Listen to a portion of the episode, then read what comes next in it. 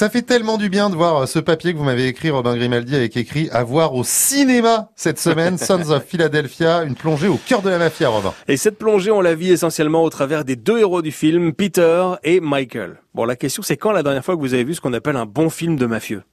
Oh, ça, date. ça fait un moment, hein, parce que souvent c'est des bons films, et pourtant ça fait un moment que le cinéma n'en propose plus vraiment, jusqu'à cette semaine en tout cas, et donc euh, la sortie de Sons of Philadelphia hier. Et en plus, Cocorico, c'est un film américain, d'accord, mais ça a été écrit et réalisé par un Français qui a seulement 33 ans. Wow. Ouais, il s'appelle Jérémy Guez, et ça c'est quand même une petite fierté. Alors l'histoire, c'est celle de Peter et Michael, deux gamins qui grandissent dans les rues de Philadelphie, leurs pères sont des membres de la mafia irlandaise. Bon bah forcément c'est des vies dangereuses, hein. il y en a un qui va mourir, c'est le père de Peter, et du coup la famille de Michael, l'autre, va le recueillir et l'élever un peu comme un membre de la famille. 30 ans plus tard, on retrouve les deux garçons qui sont devenus évidemment des petits bandits, mais ils sont surtout très différents. Michael, il est impulsif, il a les dents longues, il essaye d'étendre son influence à toute la ville. Évidemment, ça va énerver un tout petit peu la mafia italienne, parce qu'ils sont quand même chez eux, c'est un peu leur territoire. Et Michael, au milieu de tout ça, bah lui, il est plus calme, taciturne, raisonné, et il va essayer d'arranger les choses. Est-ce qu'il y aurait moyen, je sais pas, oublier cette histoire?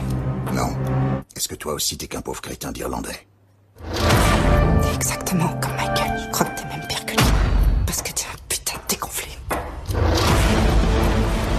T'agis comme si t'avais honte que toi et moi on soit cousins. À ton avis, qui a balancé ton père? T'en as vraiment aucune idée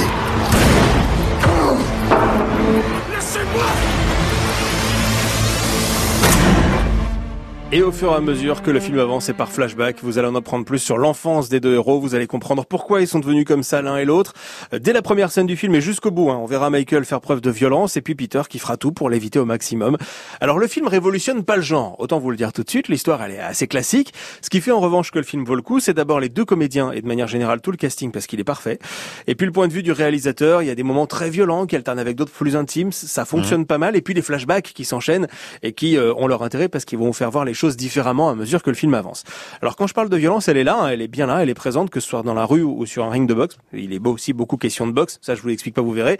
Et euh, voilà, même si la violence elle est, elle est crue, elle est, elle est réelle, quoi. On évite quand même la surenchère d'hémoglobine, les grosses séquences d'action. Sons of Philadelphia, c'est un beau film qui a pas besoin de faire dans les sbroufs, euh, voilà, pour euh, marquer le spectateur. Vous comprendrez en le voyant, c'est surtout Peter et Michael, les deux personnages, les deux comédiens qui les incarnent, qui portent le film sur leurs épaules. Pour un polar à l'ancienne, un film de gangster dans le milieu de la mafia, sans prétention mais très bien fait, ben voilà, vous avez rendez-vous dans vos salles dès maintenant, pourquoi pas, avec Sons of Philadelphia. Ça donne envie, en tout cas. C'est un petit peu euh, Rocky au pays euh, du parrain, votre histoire. Ouais, là, c'est un petit, eh ben, eh ben, je crois que c'est un résumé, j'aurais pas pu dire mieux. Bon, et puis si vous voulez euh, réécouter cette chronique, francebleuparis.fr. Voilà.